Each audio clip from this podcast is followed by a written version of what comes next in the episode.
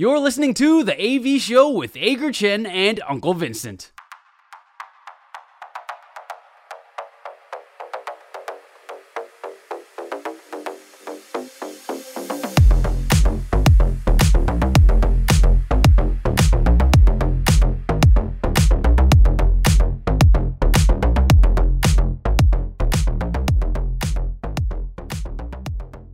三坏满球数是我们节目的最后一个单元，我们互相问对方问题，双方答案相同的时候是好球，答案不同的时候就是坏球。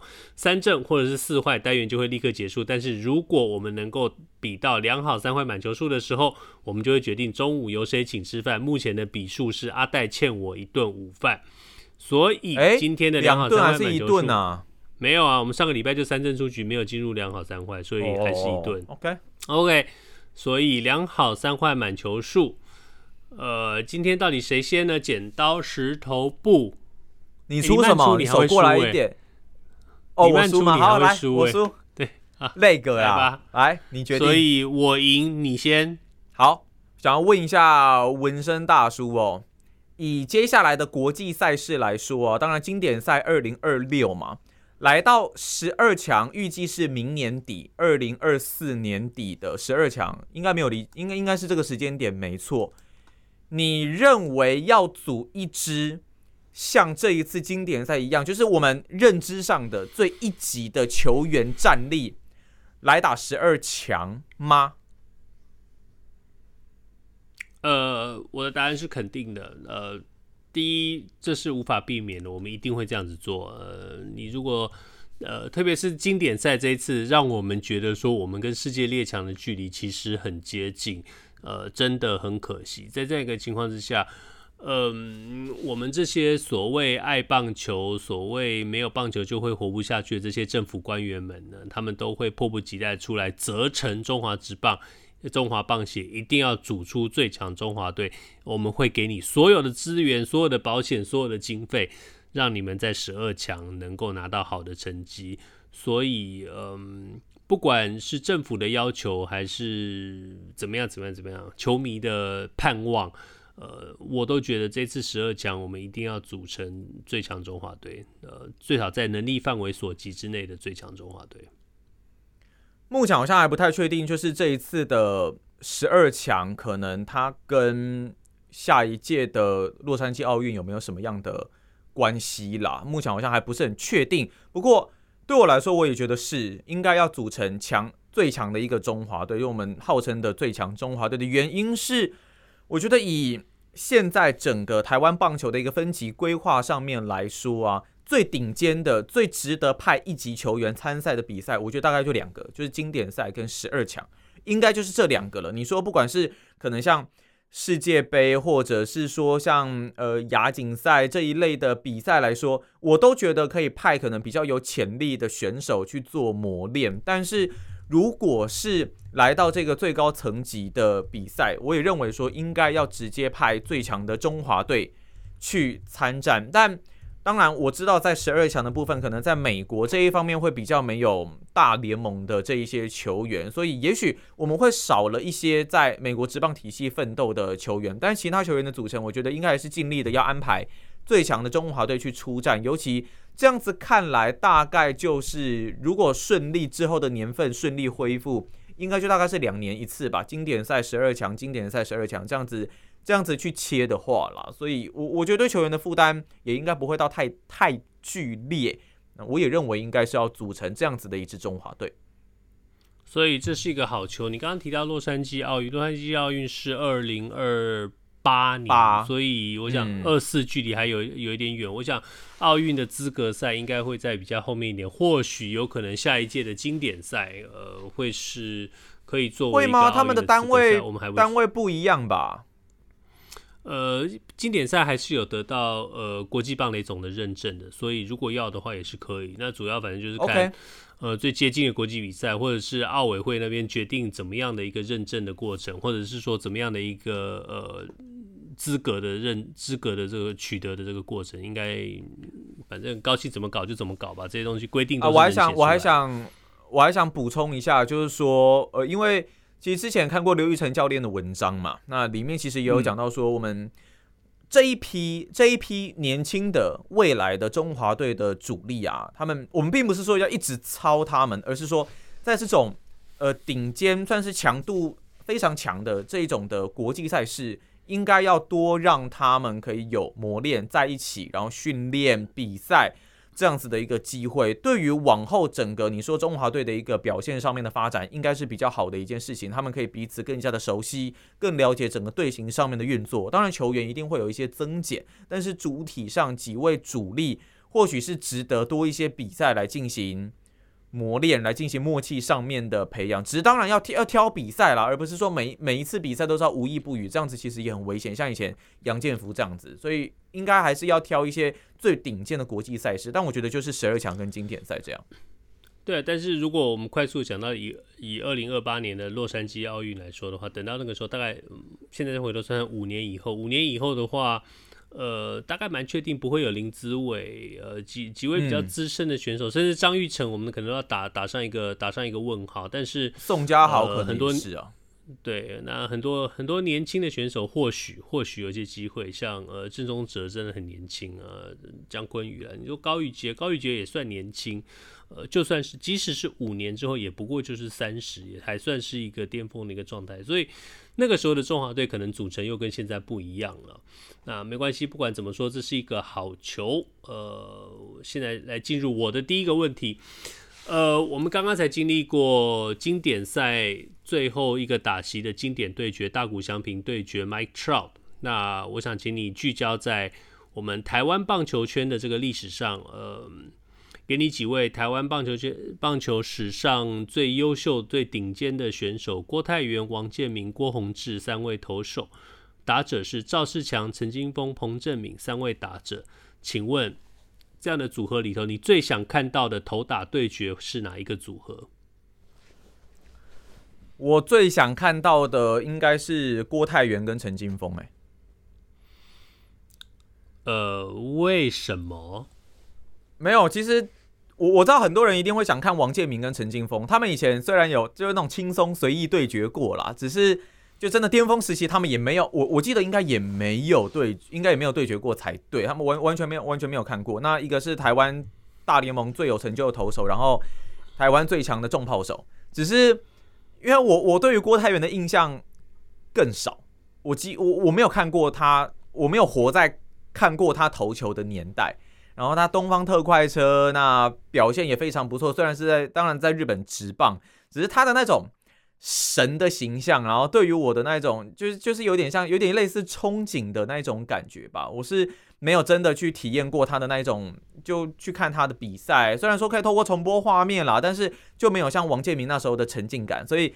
私心会想要看一下他的这这个头球跟陈金峰的一个对决，加上他们可能又不是巅峰期，又是在属于不同年代的，也是不同年代的选手。那当然，王建民跟陈金峰我也很想看，只是我我现在会想要选一下郭泰源跟陈金峰的一个对决。我觉得我们应该是一个坏球吧。我很认真的问你为什么的原因哦，就是呃，我们答案是一样的，真假的？对，呃，这我其实其实你大概把我想说的大家都都讲完了，因为很抱歉我刚刚忘记告诉你一件事情，但是我想你的答案应该不会改变，就是说，呃，我给你的条件就是就是说是都是在这六位选手最巅峰、最顶级的一个状态的时候，他们个人呃最能力最巅峰的时候，那。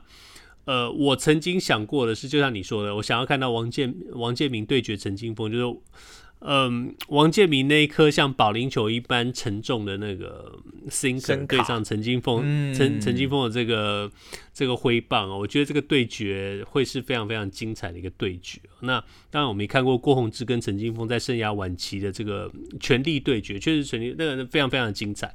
但是就像你说的。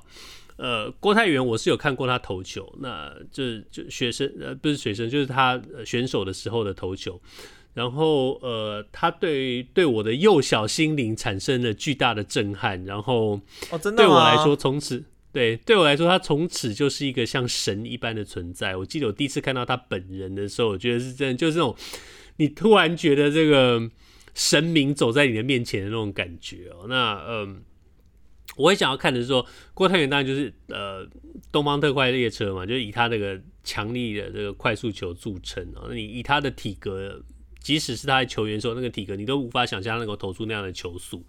然后陈金锋，你能够讲到就是球来球来就打，那也事实认证就是说他对于任何的快速球他都不会放过。那这样的这样这样两个人对决，我真的会觉得有一种毛跟毛的对决，就那觉得。会非常非常的期待，那这也是我在这这些所有可能出现的组合里头最想要看到的一个对决，所以我们这球又是一个好球，目前是两好球。OK，好，再来是我的第二题，我们来讲一下中华职棒好了。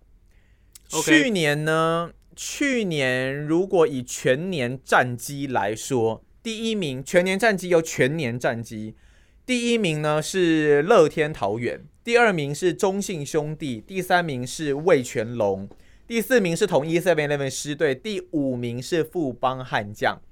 想要问一下大叔，我们我们姑且因为这没有办法五五拆嘛，就是前三名算是前段班好了，那后面两名是后段班，前三前段班是乐天、中信跟魏全，那后段班就是统一跟富邦。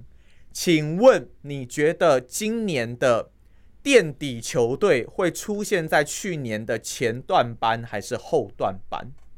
你的意思就是说，去年的前三名会不会垫底？还是就去年前三名会有球队垫底？还是去年的后两名会有球队垫底？后两名，然后去年后两名会会垫底。去年后两名是魏全跟富邦嘛，对不对？统一跟富邦啊，统一跟富邦啊，嗯。嗯哦，这题这题厉害，这题厉害。所以你的意思就是要我猜说富邦会垫底，富邦会垫底，还是味全会垫底，对不对？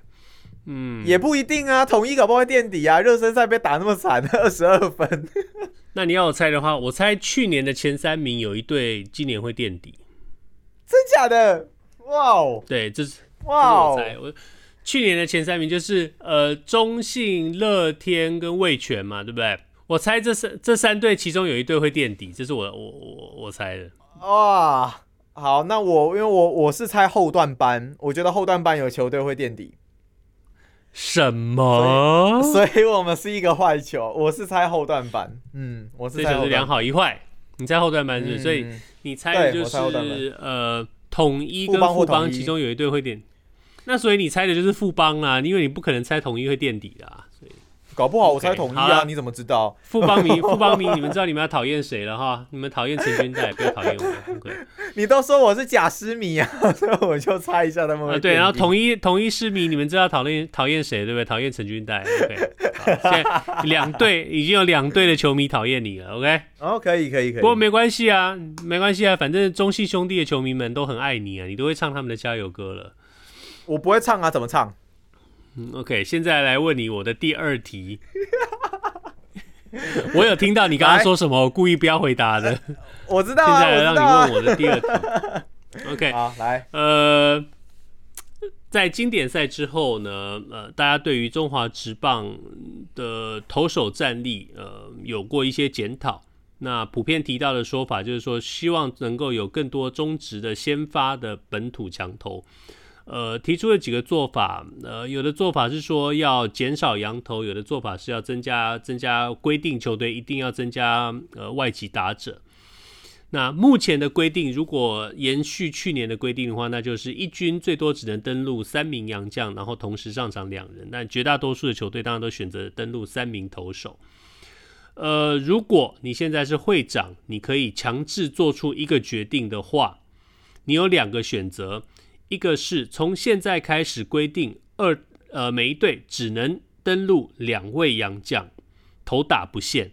那在这样的一个情况下，极度极度有可能每一队都会登录两位洋头。但是你的规定是洋头打不限，但是只能从此只能登录两位，或者是另外一个选择是可以登录三人，但是规定必须两头一打。请问你觉得哪一个方式比较能够帮助中职的各队？培养更强的本土先发强投，我就两头一打吧。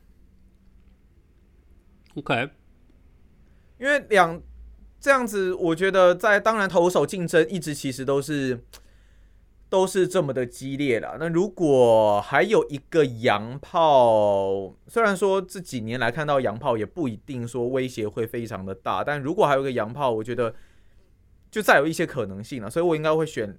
两头一打吧，规定要两头一打。OK，所以很抱歉，我们今天又没有午餐了。这球我的我的答案跟你一样，我也认为，对，我觉得你一方面，我觉得呃减少羊头之外，你干脆就再多加一道，就是在规定一定要有一个外籍打者。那在两名洋投。呃，只有两名洋投的情况下，你必须要培养本土的投手。然后在多了一名外籍打者的情况之下，这些本土投手要面对更严苛的挑战。当然，对于球团来说，呃，要找到呃能力够好的洋打者，又能够适应台湾的洋打者，未必那么容易。所以我个人不认为。联盟会做出这样的决定，就是规定每一队一定要找洋打者，但是我会觉得这是一个比较好的做法。但是总又或者又或者又或者是说，你就那不然就有一些球队可能就干脆先找两位洋头，然后洋打就慢慢找啊。嗯。也是，但是你为什么要让对手一个打者呢？我相信各队都会努力的去找来。所以不管怎么说，我们今天就是以两好一坏的情况之下，纹身大叔投出了一个让两个人都得都同意的快速直球结束，结束了今天的两好三坏满球数。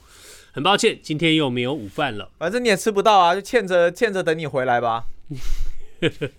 见着，所以听说你今天又是排骨饭，呃，不对，排骨。哎、欸，我真的蛮希望他们，我我其实我其实蛮希望他们可以推一个排骨饭的，算是一种蛮新奇的体验呢、啊。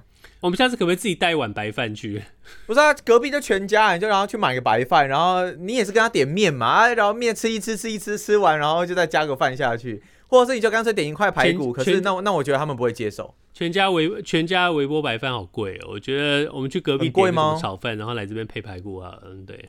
哎、欸，好哎、欸，好哎、欸，好哎、欸，好哎、欸，好哎、欸，等你回来，去隔壁点个炒饭嘛，对不对？应该可以吧？以上就是这星期的 AV 秀，今天是三月二十三号星期四，希望大家这个星期比上个星期更好。如果你喜欢我们的节目，Apple Podcast、Google Podcast 跟 Spotify 上赶快订阅起来，Facebook 上我们有粉丝专业，欢迎来跟我们留言互动，也帮我们分享出去哦。下个星期见，拜拜。